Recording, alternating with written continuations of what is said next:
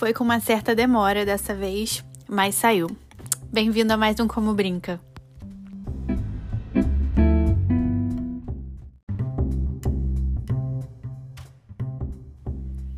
No episódio de hoje, a gente vai aprender como brinca de tarô com a Lu Benamor.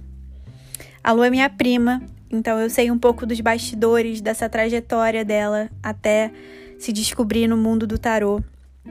Mas, como uma boa leonina, ela é uma pessoa bem intensa, não faz nada sem ser 110%, ela se joga inteira em tudo que ela faz e estuda muito antes de fazer qualquer coisa. A Lu conta pra gente o que, que são os arcanos, o que, que são as cartas e todas as expectativas que vêm quando você joga tarô para outras pessoas. É, a nossa conversa foi muito gostosa, ela ensina bastante e fala bastante também, porque, como eu disse, ela é uma boa leonina. Mas a nossa conversa ficou bem legal e a Lu com certeza vai voltar, porque ela é dessas, tem muito, muito para ensinar. Então, vai aí, como brinca de tarô com a Lu Benamor. É, bem-vinda, Lu, ao podcast Olá. Como Brinca. É, achei que para iniciar ia ser legal, porque isso funcionou bem no, no episódio da Tayane. Eu achei que a gente podia começar com algumas explicações, exatamente porque vão ter termos ou palavras que eu não conheço ou que muita gente não conheça do que você está se referindo quando você está falando. Então, Perfeito. por exemplo, assim, quando você fala tarô, você está falando uhum. o quê? Das cartas? É... Quando a gente fala. É, ah, você já. É, você Tô falando, quer... pode falar. Ah, não, não, não. tá.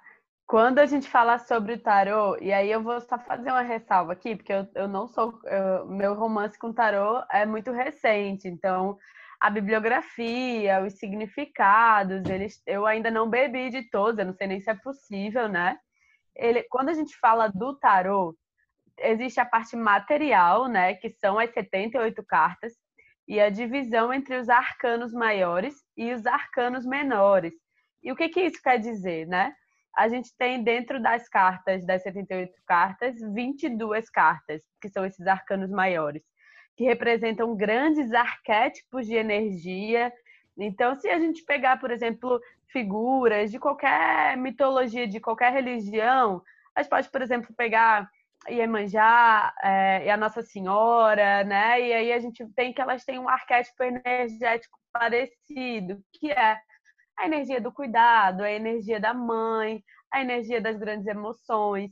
Você pode pegar o arquétipo de Ganesha na Índia, que é uhum. o desbravador dos caminhos, né? E aí você pode para mitologia grega e você pegar outras figuras, Afrodite, que é bem clássica, ela tem um arquétipo do energético da sexualidade feminina, né? Daquela, da sensualidade, da fertilidade. Então, essas 22 cartas focam em arquétipos uh, energéticos muito grandes que perpassam a nossa vida, muitas vezes no mesmo dia, na mesma hora. Garanto que hoje, no, no seu tráfego né, do seu dia, vários arcanos passaram, então são várias energias passando. E a gente tem os arcanos menores, que são arcanos mais assertivos, que tem a ver com os nossos quatro naipes do baralho tradicional que a gente joga. Cada naipe uhum. com um significado. Copas é a emoção, a paus é o fogo da espiritualidade, da, das suas certezas. A, o, a, as espadas é a sua razão, né? Que muitas vezes uh, tem um lado bastante negativo. E ouro que trabalha com a materialidade. Então, a gente tem essas duas diferenças uh, dentro das cartas do tarô. Tá. Mas o tarô não são só as cartas, né? Tem as tá, leituras, mas... tem a, o tipo de leitura. Fala, Sim. Amor. Não, mas peraí, que ainda a gente vai falar dos tipos de leitura, só para não, não tá. embolar. Mas quando você estiver se referindo a tarô, na sua conversa, você vai estar falando das cartas. Só para Vou estar falando das cartas. Show, arrasou. E o que que, o que que significa os arcanos quando você estiver falando isso? Tá, os arcanos são, são esses, uh, essas figuras, essas grandes figuras energéticas. Os tá. arcanos maiores e os arcanos menores, menores né? Tá. São as figuras que aparecem nas cartas. Só que tá. não só as imagens, mas também tudo que ela passa e todo, toda essa energia que ela significa. Ah, tá, faz sentido. E você acha que tem alguma outra palavra assim que, que seja importante para a gente entender antes da conversa andar? Só porque pode ter alguma coisa que, que seja óbvia. Claro, claro. Mas... Eu acho que é jogatina, o jogo, né? Que ah, é, é, a carta de previsões de futuro, presente passado, uhum. ou uh, porque existem um milhão de formas de jogar tarô. Existem formas, inclusive, de você criar durante a consulta um jogo específico, né? Então, as pessoas acham que às vezes é só. Eu acho que muito pelo mito, né, do tarô, de você vai ver em qualquer representação de filme ou cultura pop, é aquela coisa que vai dizer que você vai morrer, ou que alguém vai morrer, é, né? né? Ou que. É, inclusive, eu acho que agora no clipe da Glória Groover com aquela Manu. Manu Cavassi. Isso. Ela tira a carta da morte. A Glória Groover pega, pega um tarô e tira a carta da morte. Ela fala: não, não é morte. É, morte não significa morte, mas ela tira logo a carta da morte, tendo um, mais 76, 77 arcanos para tirar, sabe? Ah. Então sempre ah. tem, tem, essa analogia da previsão do futuro trágica, né? Uhum. Mas não, o jogo, o jogo, existem vários tipos de jogos, né? Sim. Então é, é muito diverso. Você pode inclusive criar o seu. Então quando eu estiver falando do jogo, é a forma com que as casas são colocadas na mesa. Quando estiver falando do tarô, está falando das cartas do tarô. Quando estiver falando de arcanos, a gente vai estar falando das imagens que estão nas cartas do tarô. Gente. Primeiro, é, como que você, Luciana, chegou no tarô? Ai, gente, não tem como eu falar do tarô. Vocês estão preparados? Pegaram aí o cafezinho, a pipoca, ou até uma latinha de cerveja, um vinho, porque não tem como eu falar de como eu cheguei no tarô sem falar de um monte de coisa que atravessou o meu caminho uh, no processo, num, num, vários processos, né? Uhum. Bom, para quem não me conhece, né? Porque aqui a gente está batendo papo com desconhecidos também, não é só eu e minha prima. Todo mundo quer aprender como brinca. É todo é mundo quer aprender como brinca.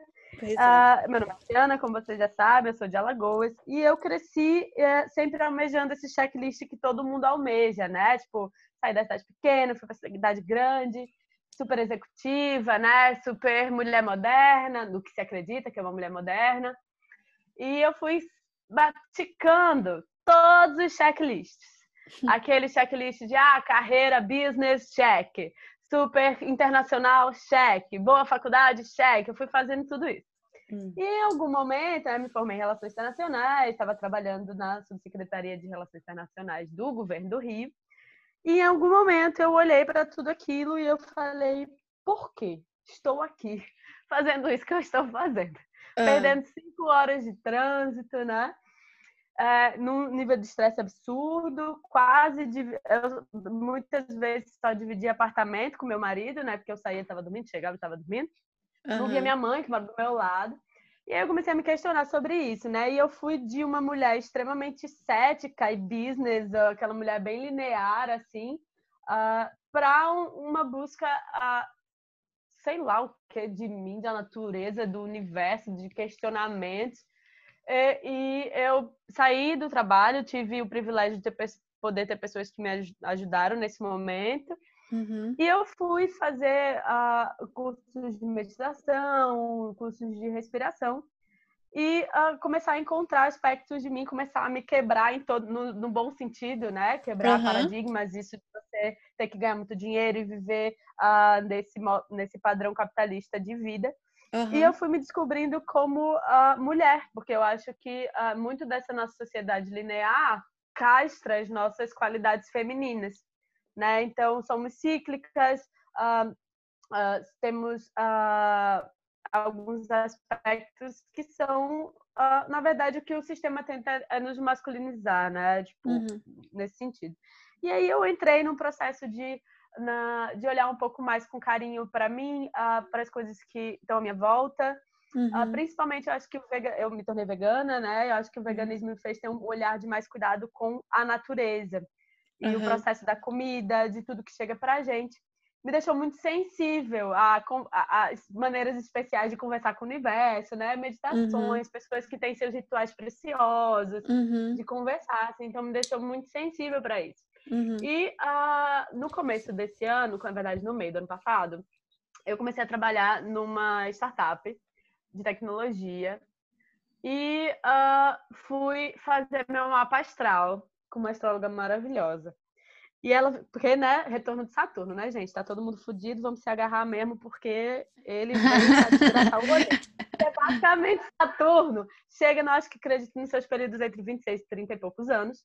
Ele dura alguns aninhos e ele serve para meio que dizer assim, amor, até agora eu dei a chance de você resolver a sua vida para onde tinha que ir. Você não resolveu? A gente vai resolver agora em alguns anos. Então vai ser pauleira. Sim. Eu tava nessa, meio perdida. E aí fui fazer meu mapa astral e a Aline virou para mim e falou assim: então, amor, sabe tudo que você fez até agora? Foi só para servir, para te mostrar que é tudo isso que você não quer, né? Volta para a natureza, feminino, volta para as plantas.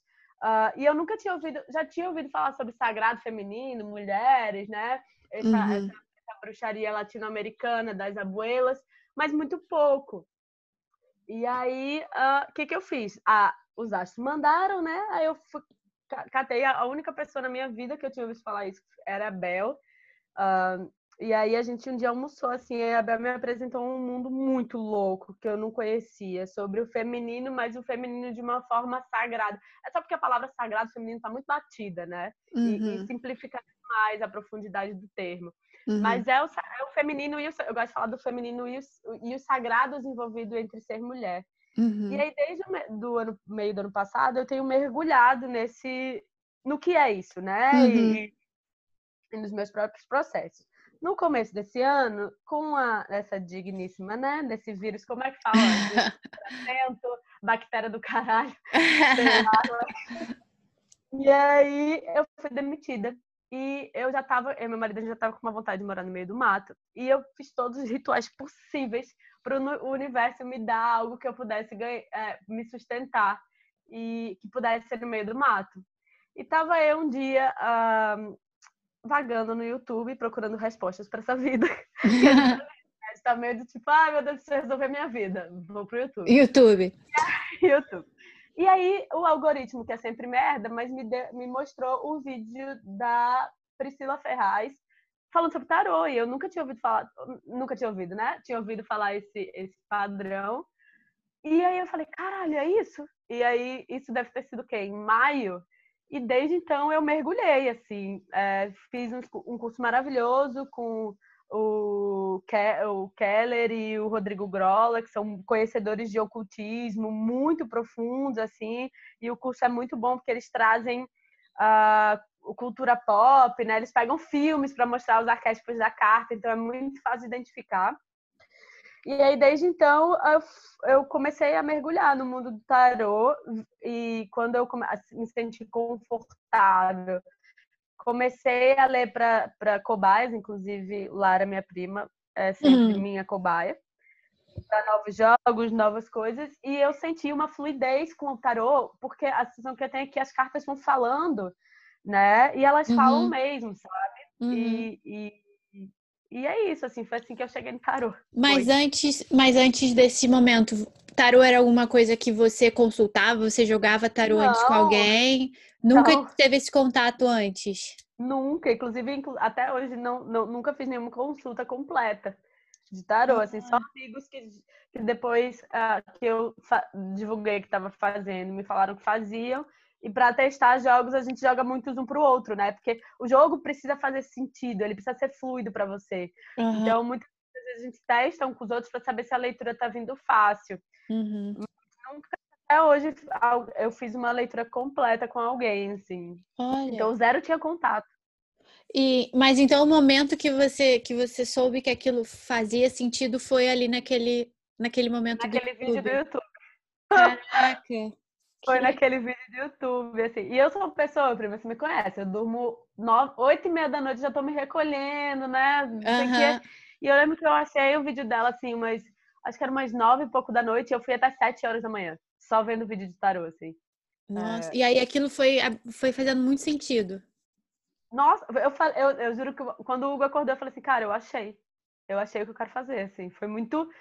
E, e, quanto mais eu mergulhava, apesar de ser muito difícil, porque os arquétipos são muito poderosos, né? Então eu lembro quando eu peguei as minhas, o meu primeiro deck, né? Quando eu falar deck, são esse, esse conjunto de 78 cartas. Uhum. E eu comprei o original, né? A cópia do, do, do original e as cartas são muito fortes. Eu sonhava muito com as cartas. A sensação que eu tinha é que o. Como se o meu inconsciente Uhum. E eu, como tivéssemos começando a achar uma língua em comum. Uhum. Então, muitas vezes eu sonho com alguém tirando algumas cartas para mim, e aí eu já sei que é algum conselho, de que veio de algum lugar, né? E a sensação que eu tenho é que agora é como se o meu inconsciente fala: Ah, Luciana agora sabe que A é A, então eu vou usar isso aqui para falar A para ela, sabe? Olha. Tipo, vou falar B para ela. Então, virou uma coisa meio, meio muito de autoconhecimento e, e com as minhas experiências eu consigo ler melhor para outras pessoas. Faz sentido? Que legal, faz todo sentido. Ah. E aí, daí você mergulhou no, no curso que você. E, e, quanto tempo era o curso, assim? Uh, eu, eu comecei a estudar sozinha. O, o, Rodrigo Grola e o Keller tem um canal no YouTube chamado Lupus em Fábula, para quem quiser acompanhar, eu super aconselho. É, em que eles fazem muitas coisas, mas uma das coisas que eles fazem é pegar a simbologia das cartas dos arcanos maiores, que tem muitos símbolos, histórias de símbolos ali. Então, na verdade, ah, o que eu esqueci de falar. Eu, eu quando eu fui fazer curso, procurar curso para fazer, uh, eu não queria, porque hoje depois, uh, se antes já era meio treta você fazer curso pela internet, né? Você paga o curso e aí você fala, cara, isso aí eu encontro de graça no YouTube, uhum. sei lá. Uhum eu procurei, e a gente está falando de uma coisa que é, se fala sobre ocultismo, mexe com muitas energias. E aí eu lembrei de um amigo, Rodrigo, uh, uh, um amigo meu, Rodrigo, que é Rodrigo Resca, que é professor de História da Arte. Uhum. Então ele, ele, foi, ele me falou que estava fazendo os cursos para entender a arte do tarô, né? Uhum. E aí eu liguei para ele, perguntei se ele tinha feito algum curso, e ele me indicou, foi ele que me indicou o curso do Groll e o curso do Kelly. Uhum. E aí eu achei o canal deles no YouTube, e eles fazem uma leitura rica de cada carta, sabe? Cada carta uma hora e blau, assim, para falar das simbologias. E eu comecei a estudar sozinha, uhum. porque o curso deles ia demorar para acontecer. Eles dividem os cursos, você tem o curso dos arcanos maiores e o curso dos arcanos menores, porque é uhum. é muita coisa. Uhum. O curso dos arcanos maiores que eu fiz foram dois ou três, foram dois finais de semana, sábado, uhum. domingo, sábado e domingo, uhum. tarde inteira, sim eu, como eu já tinha estudado bastante, o curso meio que foi uma puta complementação, uhum. né? E aí eu emendei o curso nos arcanos menores, mas eu ainda não me sinto uh, fluente, então eu não jogo com eles. Uhum. Porque uhum. são muitas cartas e muitos significados. Mas o, o jogo não perde, não perde em verdade em profundidade de jogar só com os arcanos maiores. Entendo. Mas então, aí nesse processo de aprender as cartas dos arcanos maiores, uhum. é, foi tipo, era muita informação, foi tipo assim, caraca, aquilo ali foi, foi, você foi se sentindo assim, surpresa com aquilo tudo, ou muito ansiosa para tipo, cada vez mais inserir aquela informação. Faz sentido? Faz super sentido. O, o... Primeiro eu achei que eu jamais ia conseguir ler, porque assim, é muita informação, é exatamente isso, é muita informação, é muita muito detalhe, né? E aí eu, eu comecei a fazer uma coisa que todo mundo que estuda tarô aconselha, que é você tirar uma carta do dia. Você uhum. acorda de manhã e você puxa uma carta, né? Você pede uhum. para ser um conselho para aquele dia. Uhum. E aí uhum. você vai, pega, e aí você desmiuça aquela carta durante o dia, né? Aquela carta que você vai ler, aquela carta que você vai entender sobre. E aí eu comecei a fazer isso. Depois do curso, uh, depois do curso, né? Depois que eu já tinha as 22 cartas os 22 arcanos maiores, eles também têm outra peculiaridade que eu não mencionei. A carta número zero né, é a carta do louco, que eu acho que é a carta que mais sai quando a gente fala de tarô, tirando as cartas pretas. Uhum. O louco é, é, o cara que sai, o cara não, né? Porque é uma figura andrógena, é uma, é uma energia andrógena, que sai da zona de conforto e vai se aventurar pelas 21 cartas. Uhum. Então ele, cara, ele acha que ele já sabe tudo, aí depois ele se fode, se reconstrói. Então é uma grande trajetória de uhum. narrativa uhum. do louco, né? Uhum. E isso foi o que fez eu me sentir mais confortável, porque enquanto as cartas parecem ser separadas, fica mais difícil. Mas quando você consegue construir a história do louco nas cartas, você constrói uma narrativa e aí fica mais fácil de associar uma carta a outra. Uhum. E aí os significados eles meio que fluem, assim, é uma coisa de louco, assim. Uhum. Às vezes eu tô lendo, uh, li para você, a gente puxou, sei lá, a carta do louco, e aí eu li para você uma coisa E aí eu puxo, vou ler o seguinte para uma outra pessoa e a carta do louco significa uma coisa completamente diferente. Eu veio de para mim totalmente diferente, assim. Então é meio que você bebe da teoria e dos significados, mas durante a leitura é meio que o que vem na sua cabeça, assim, porque é. existe. Eu acho que o mais doideira é perder o controle sobre o seu pensamento, que eu uhum. aprendi, assim, não racionalizar. Uhum e, e ver o que o, o que o ouvir o que o tarot tá falando como primeira coisa que vem, como intuição, sabe? Uhum. E existe assim, agora falando desse significado das cartas, existe assim uma melhor carta ou uma pior? É, sempre tem, né? Mas uma melhor carta e uma pior carta. É uma melhor, é, tudo depende muito da casa, tá? E do momento da pessoa. Tá. Então, o jogo ele eu não gosto, bom, eu não gosto como como taróloga, né, de fazer uma leitura muito simplista, de, de, você fazer uma uma se eu não tiver conversado com você, eu raramente aceito consultas de uma pergunta só de uma, de uma pessoa que eu nunca vi na vida, uhum. sabe? Porque eu acho que a minha leitura vai ficar rasa demais. Uhum. Então assim, Uh, existem as cartas que falam de processos muito sérios. Existem cartas que falam de processos de disruptura, depressão, uh, de decepção ou de um grande inimigo, mas as cartas sempre têm um lado bom e um lado ruim. Né? A gente tem a carta da torre, que é a carta que é a mais treta da trajetória do louco dos 22 arcanos. Tem a carta que é o 10 de espadas, também dos arcanos maiores, que falam de tragédias, assim. Mas que ao Mas, mesmo tempo, numa... depende do momento da pessoa. Sim. Claro, é, foi mal. É, mas eu quis dizer, por exemplo, assim, às vezes assim, a carta do mundo.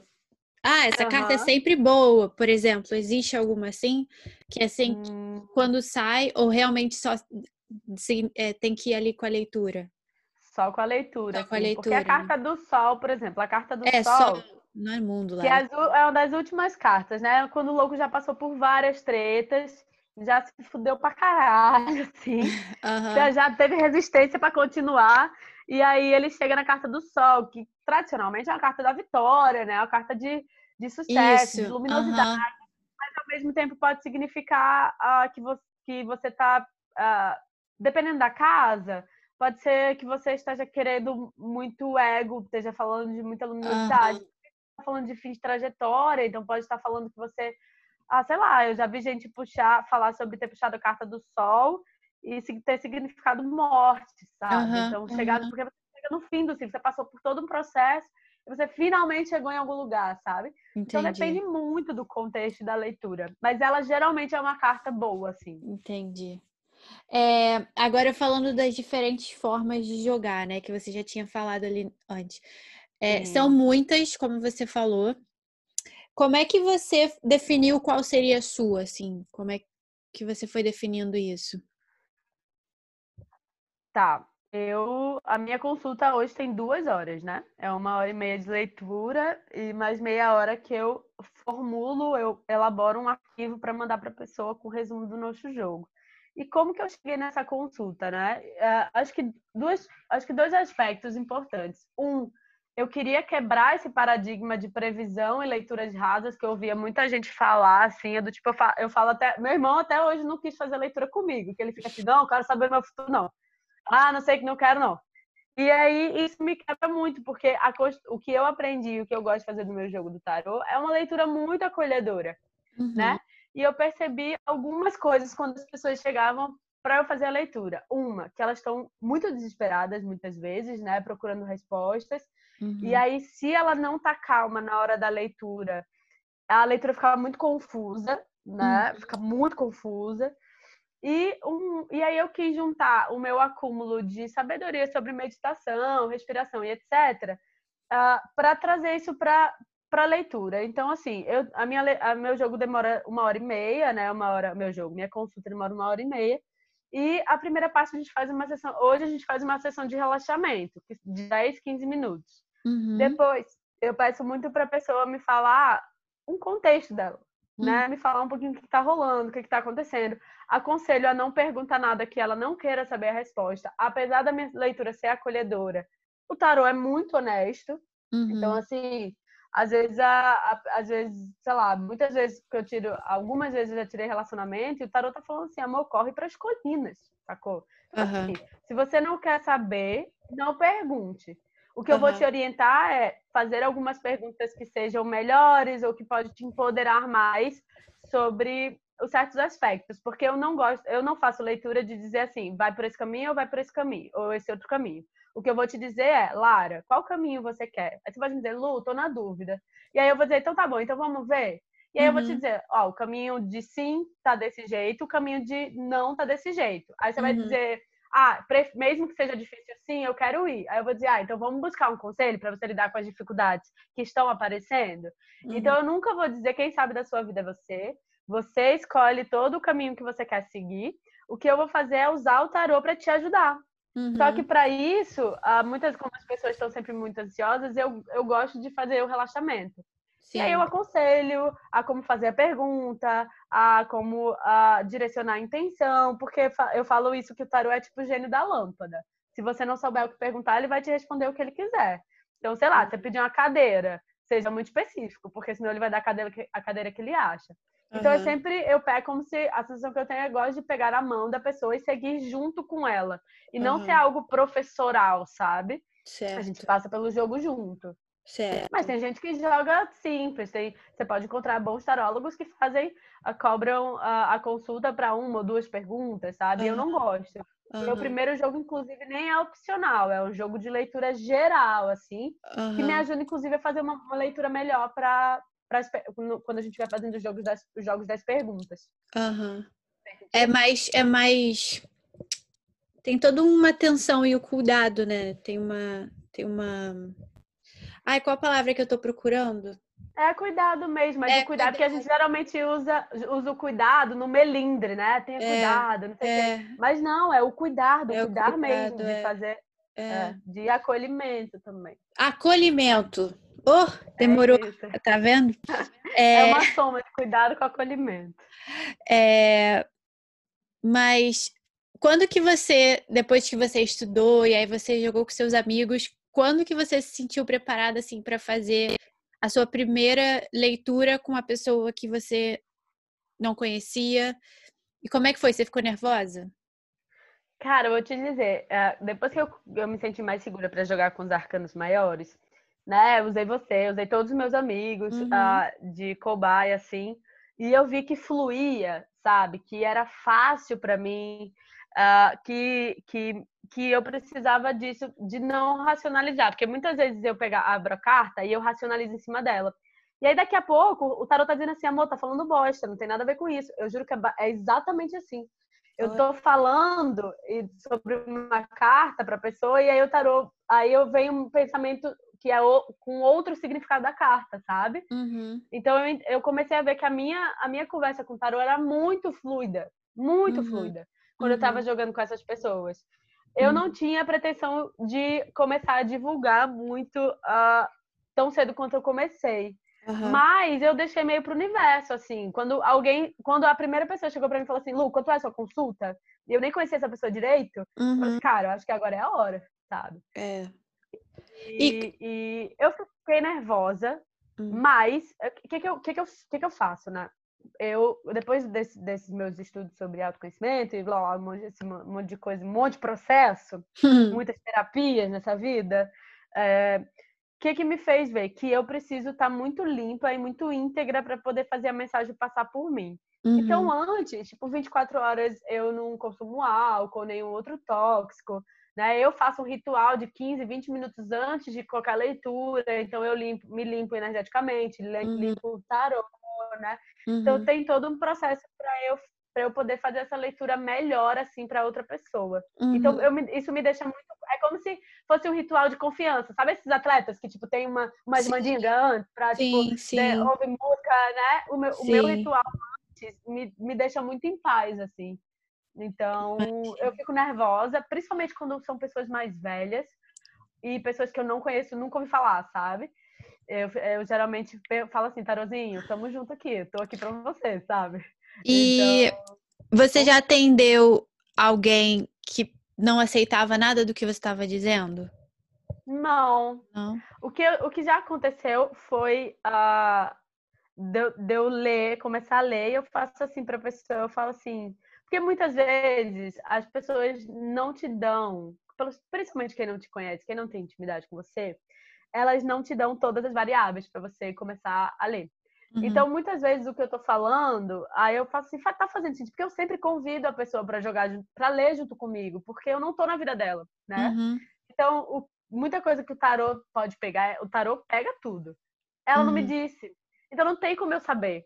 Uhum. Então, eu começo a falar, ah, faz sentido para você? Ela fala, ah, talvez. Eu falo, ah, então me fala um pouco sobre outra coisa que talvez faça E aí, quando a pessoa fala, ah, tá vendo? Então, tá falando sobre isso. Então, assim, como a minha leitura é muito acolhedora, eu chamo a pessoa para ler junto comigo, né? Eu falo muito sobre as cartas, sobre o significado das cartas. Eu não só dou a minha leitura, né? Uhum. Ah, saiu a carta do imperador, eu falo sobre a carta, sobre o que é aquela figura que está ali, sobre os símbolos. E aí a pessoa, ela, eu falo, eu falo assim, cara, se quando eu estiver falando da carta, vier algum pensamento, vier alguma sensação, traz ela para o jogo, porque a gente vai somar esse jogo junto. Então, como sempre foi uma leitura mais acolhedora, e eu costumo devolver muito a pergunta, do tipo assim, alguém fala assim, ah, eu tô na dúvida sobre isso, não sei muito bem. Aí eu jogo um jogo todo aberto, eu falo, cara, você já, você já decidiu, sabe? Uhum, é, uhum. só que empurrãozinho, sabe? Então, assim, eu, é, é, é, muito uma dialética, é muito um jogo de conversa. É. A minha leitura, tá? Eu não sei de outros Não, lugares. isso deve ser uma forma também que você consegue lidar com as expectativas das pessoas, né? Porque acredito que as pessoas vão ali com a, com a intenção de quero saber o futuro. E aí você explica como, como que funciona e convida para jogar, que nem você disse, o que deve fazer a pessoa entender também, porque eu imagino que muita, que as pessoas devem procurar você com uma expectativa do que é o que a gente sabe por alto do que é o tarô, né? Tipo, uhum. vão ali imaginando que é uma coisa para então isso deve ser uma forma de você lidar também com isso, eu imagino. É, Demais, assim, o que geralmente tem acontecido é que as pessoas que chegam até mim, como eu parei um pouco de divulgar, eu tô montando um projeto, inclusive com a Cissa, do seu primeiro, da Cissa do primeiro episódio. Ah, que legal! Eu ouvi o primeiro episódio e eu tava montando um, um projeto chamado Muitas, uh, e aí eu falei, caralho, preciso da Cissa. Tô muito perdida. e aí eu comecei até o projeto, né, o Muita, a Muitas, mas eu vi que ele precisava, que ele estava muito embrionário ainda, que ele não tinha que ter ido logo, que ele precisava ainda de uma lapidação. E aí a Cissa, a gente inclusive vai ter uma reuniãozinha amanhã para ela me ajudar a fazer essa essa lapidação assim das redes sociais, de como montar um bom conteúdo, né?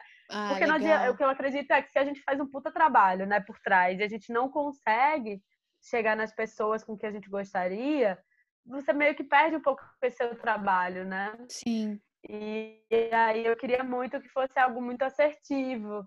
Certo. E aí a Cissa vai me ajudar. Ai, que então, legal. Ah, é, então, o que, o que acontece é que as pessoas vêm muito por indicação, como eu parei de divulgar. Então, uhum. quando a pessoa já fala para outra, mesmo que seja alguém que eu fiz um atendimento que não me conhecia, já fala do tipo, é uma leitura, leitura acolhedora, é diferente do que a gente acha que é tarô. Então a pessoa já vem meio, tipo assim, mais ou menos sabendo. E, é, e aí eu consigo. É, ela já vem mais ou menos sabendo, e aí depois na leitura é muito mais fácil, assim, porque ela já sabe que eu não vou dizer sim ou não para ela, o que ela uhum. deve ou não fazer, uhum. sabe? Se, a, se você está procurando, se você tá procurando alguém que te diga o que fazer, garanto te dizer, querido ouvinte do Como Brinca, só você tem essa resposta muita terapia, Uau. use todas as ferramentas que você precisa para que você encontre, assim.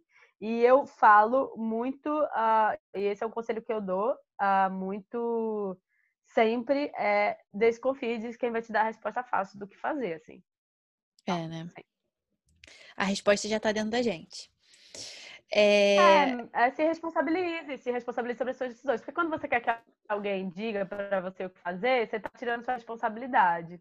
E aí você põe na conta da, da seu tarólogo, do seu terapeuta, ou de qualquer outra pessoa, a, a, responsabilidade sobre a sua própria decisão. Você vai, se der errado, vai dizer, ah, a culpa é da Luciana que tirou na carta. Se der certo, ah, também vai estar na conta, sabe? Mas você, a, a gente precisa se responsabilizar, se responsabilizar sobre, sobre as nossas decisões. Claro. Puxãozinho de orelha. é, e aí, agora, um pouquinho no seu emocional, por exemplo. Quando você está fazendo uma leitura que é difícil no sentido emocional, porque a pessoa está passando por um momento difícil, você sofre ali junto com a, com a pessoa? Você Nossa, demais. Ali? Muita? Já chorei Ai. junto. Cara, existem, quando você está fazendo a leitura, existem três variáveis: a pessoa, eu e o tarô, uhum. né? Então, uh, o tarô representando as energias que estão sendo trocadas ali.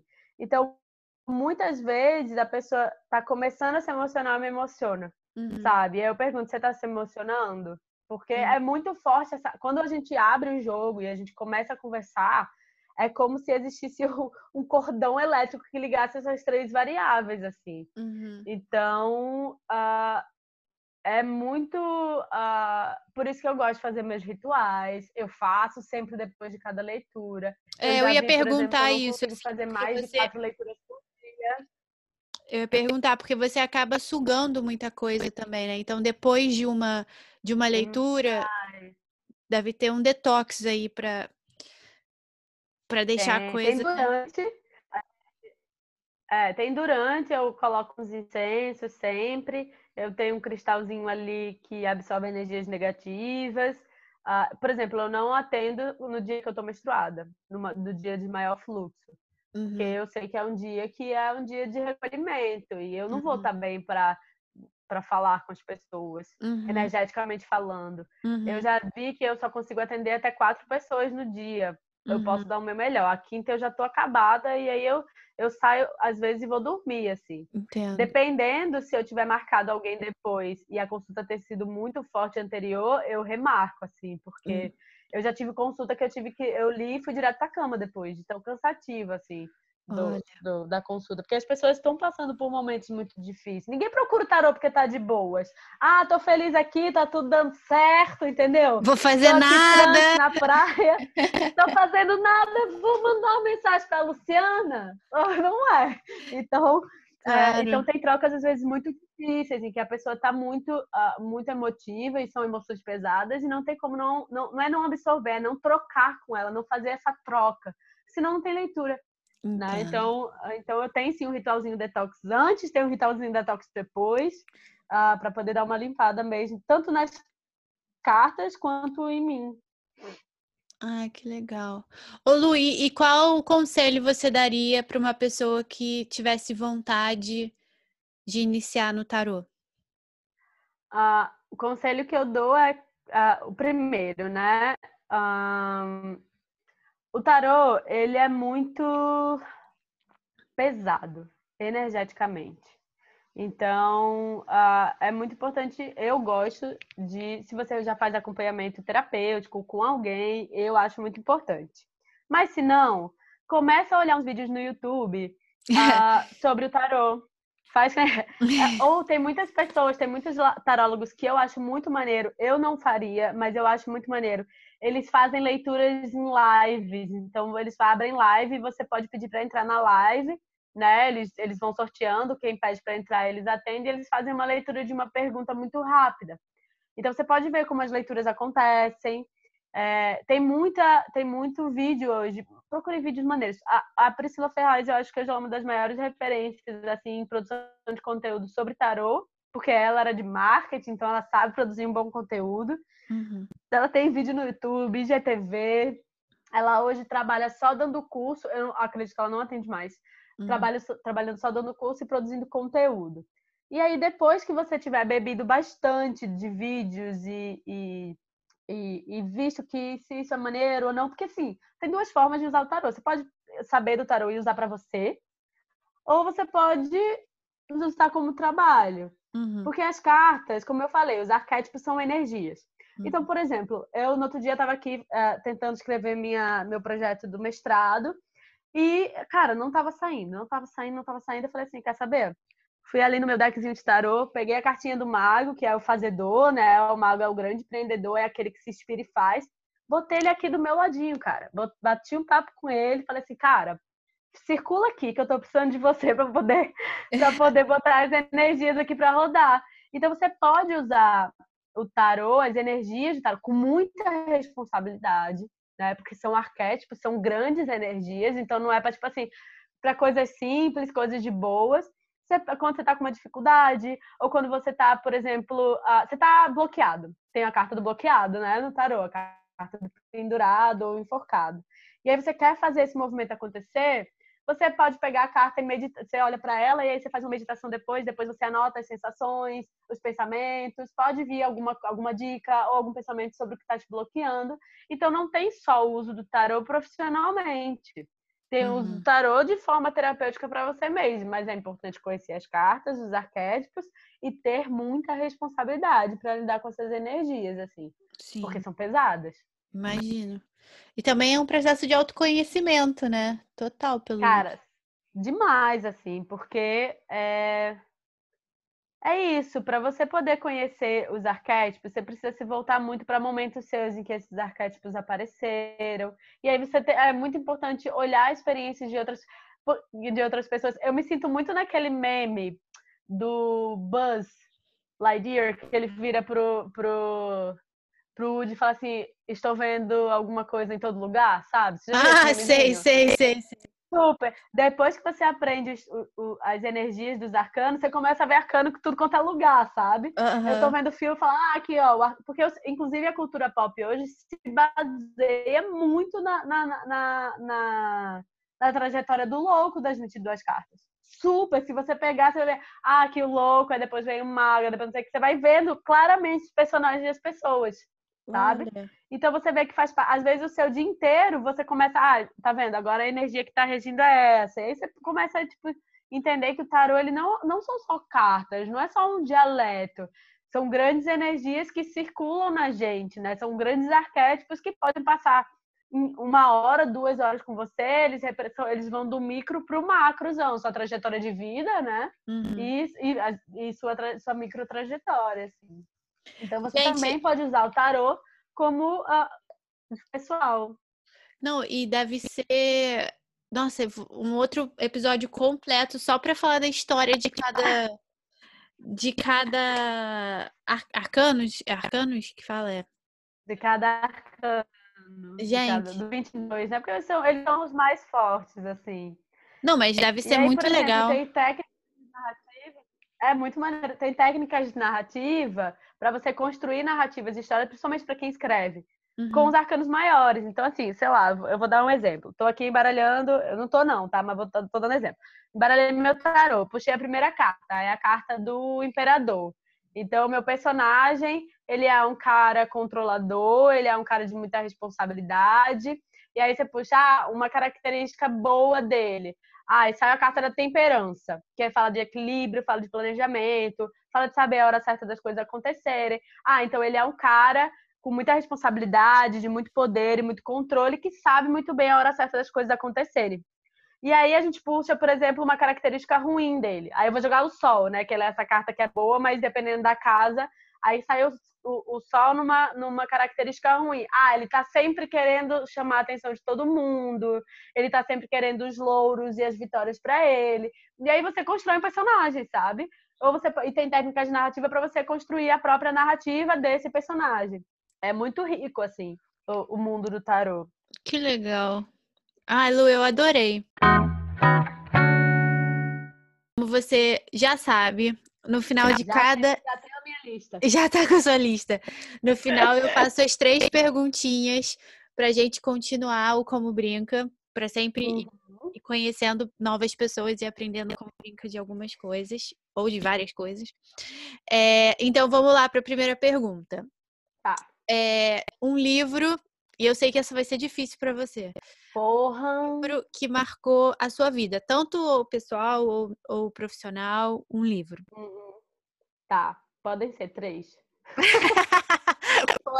porque eu fiquei pensando, eu falei, porque eu gosto muito de. Eu sabia que isso ia ser difícil para você. Que eu reduzi, tá? Imagina. Então, eu gosto muito de pensar e beber sobre, uh, e eu vou resumir, as nossas três camadas de existência, né? Tem muito mais, mas tem as três macros que é material, né, que é o corpo, que é o que a gente reproduz na vida, que também a, a, nossa, a nossa reflexão, a nossa mente e a nossa alma, ou self, ou qualquer coisa que você quiser chamar, dependendo do que você acredita. E aí eu separei três livros para cada uma dessas partes, né? É, o primeiro livro uh, que fala sobre a reprodução da vida, né, e, e como que a gente funciona, Uh, eu, na verdade, eu separei, na verdade, foram mais, foram cinco livros. Um, três para falar dessa, vamos lá. Essa parte de pensar a nossa reprodução da vida, né? O livro da Silvia Frederic, que fala Mulheres e Caça às Bruxas, que traz uma outra história do que a gente conhece sobre o que foi a caça às bruxas, vincula a, o surgimento da propriedade privada, né? E, e, a criação de dois tipos de mulheres, na verdade, a categorização em mulheres só em dois tipos, que é a bruxa né? Aquela que é sexualizada, que sexualiza, que tenta o homem, e aquela também bruxa da floresta, que eram uh, quem lê o livro uh, e eu aconselho demais. Também tem vários vídeos no YouTube que falam sobre o livro, que fala dessa mulher idosa que mora na floresta, né? E que na verdade ela era uma mulher viúva provavelmente que teve suas terras tomadas. Então uhum. criou-se a demonização dessa figura e também a figura da mulher que ficava em casa, né? Porque foi no surgimento também do capitalismo e precisava de alguém que cuidasse daquele homem trabalhador, reproduzisse mão de obra, e ela faz essa leitura maravilhosa. Uhum. Um outro livro uh, que pensa um pouco essa área da vida é o Manifesto Comunista. E aí eu não vou, não preciso me alongar mais. Só tem muitos vídeos, muitos livros, muitos, muitas interpretações sobre na internet muito boas. E uhum. acrescentei essa semana na minha listinha para trazer para cá o livro novo da Sabrina Fernandes, que fala para quem quer mudar o mundo. Então, tem, tem uh, uh, significados muito interessantes, né? Ele é simples sem ser simplista. Faz sentido? Faz, mas é sobre o quê? É, ela traz conceitos políticos, né? Do que, que é o, tema que está em voga bastante hoje. Texto, são conceitos políticos, uhum. formas de leitura de como o mundo funciona, né? Traz uma te dá ferramentas para você uh, entender e fazer seus próprios suas próprias reflexões sobre como a, o mundo funciona. Ah, que legal. Então, tem esses três livros. Tá. Em relação à, nossa própria mente, né, e, e como a gente funciona, e, e, eu gosto do livro do Reich, uh, que chama Escutes a Ninguém, que é uma porrada atrás de porrada, William Reich foi quem inaugurou, inclusive, a, a, o estilo de terapia que a gente faz, prima, né? Que é a uhum. terapia corporal. Uhum. E esse livro é de uma preciosidade, é fininho, é Reich puto com a humanidade. Assim. Uhum. Então você vai ver nessa figura do Zé Ninguém, assim, muitas vezes é muito interessante. Uhum. E o livro uh, que eu direcionei para essa área do self, né, de você pensar a sua própria alma e a sua existência e os seus propósitos, principalmente para as mulheres, é o livro que também está tido, que é Mulheres que Correm com Lobos, que eu uhum. acho que perdeu tanto da profundidade, assim, porque apesar da gente querer que os livros eles se disseminem, é muito importante que a gente não perca a profundidade das coisas, sabe? Eu acho que para uhum. muitas mulheres ficarem sabendo, virou uma coisa muito batida e sem nenhuma reflexão, sabe? Uhum. Mas o livro é extremamente profundo. Ele é para ser digerido, ele é para ser lido com livro, com um diário, sabe? De você, ah, essa palavra, meu Deus, lembro disso, dessa situação, puta merda, sabe? Então, uhum. é um livro de, de muito autoconhecimento, assim, uhum. que eu aconselho demais. Terminei é. a minha lista. Arrasou. A, a Thay também tinha indicado Mulheres que Correm com Lobos. É, é um é... O segunda, segunda pergunta é uma música ou um artista que, que é bem significativo assim para você. Uh, uma, uh, eu posso, eu posso falar de três mulheres que me inspiram, porque foi o que eu peguei assim para. Eu não tenho música em específico. Pode Mentira, ser. Tenho sim. Chama Carta de Amor da Maria Bethânia. Linda essa música. Carta de Amor da Maria Bethânia. E queria dar, dar, dar umas indicações assim para quem quiser. Inclusive, não sei se você conhece, prima. Eu tenho. E aí, indo para essas coisas que me inspiram, né? A gente tem a Neide Rigo uh, que faz um trabalho incrível falando de, da comida brasileira no Instagram, pode seguir, uhum. é maravilhosa. E eu tenho duas mulheres que me, me fizeram, inclusive, uh, me inspiraram a ser o que eu gosto hoje de mim e, e estar morando no meio do mato, em conexão com a natureza, que é a Morena Cardoso, que tem o perfil da Dança Medicina, uhum. e a Jona Ginton, que ela tem um canal, o melhor dela é o canal no YouTube, e é uma sueca, né, que foi morar também no, no, no caso eu tô no meio do mato, não ela no meio do gelo, né? Que ela vai para debaixo das luzes da aurora boreal, assim. E foram duas mulheres que me fizeram refletir muito sobre morar na cidade e, e fazer essa transição, assim. Então, Tá, então a segunda, em vez de uma música, pessoas que te, que te inspiram. E aí, Sim. a terceira é. Se você quiser dar mais de uma pessoa, não tem problema. Mas é, pessoas que você indica que podem ter uma história, alguma coisa legal para ensinar, para eu chamar aqui para Como Brinca. Super. Eu nem falei com ele, mas eu botei, foi a primeira pessoa que eu pensei Lembra que eu falei de um amigo que é professor de História da Arte, né? Sim, o Rodrigo. Retka, que fez Então, o Rodrigo tem um canal precioso no YouTube chamado Arte de Segunda, que ele faz análise de história da arte, mas de uma forma muito modernona, assim, sabe? Uhum. E eu fiz um trabalho com ele uh, sobre, para botar legenda nos vídeos dele, assim, e eu já gostava muito do trabalho dele, hoje eu sou completamente apaixonada, porque ele traz essa vida, ele é professor, né, de ensino médio, de história da arte, mas ele tem uma pegada muito uh, muito próxima, né? Não é aquela história da arte que você fala assim, puta merda, pra que, que eu vou usar isso na minha vida, sabe? Uhum. Pelo contrário. E ele tem esse canal chamado Arte de Segunda, e eu super acho que ele ia super agregar aqui no Como Brinca. Ele Ai. é muito maravilhoso. Show de bola. Lu, muito obrigado. Eu adorei a nossa conversa. Eu acho que todo mundo é, deve aprender um pouquinho sobre tarô e antes de procurar um profissional também. É... E é isso. Obrigado por ter topado a conversa aqui. Foi um pouco tarde. Nossa, gente, a gente levou perrengue aqui conseguir começar essa gravação, mas foi. E é isso. Você com certeza vai ajudou, tá? A internet ajudou e vai ser com certeza aquela pessoa que ainda vai voltar, porque eu ainda quero falar com você sobre veganismo, sobre mudanças. É aquela pessoa que com certeza vai voltar bastante. Cara, é, primeiro agradecer também pelo convite. É, fico muito feliz de estar somando num projeto com uma pessoa que eu gosto muito, né? Minha prima, amo demais. Sinto muita saudade. E foi muito engraçado, porque quando eu falei assim, ah, Hugo, meu marido, né? A Lara me chamou para falar no podcast. Ele falou sobre o quê? Eu falei, cara, sobre tarô, mas eu posso falar sobre isso, sobre aquilo, sobre aquilo outro. Tem muita não coisa. Pode me dar um palco, minha filha. Esse meu signo de leão não aguenta. E é isso mais um Como Brinca.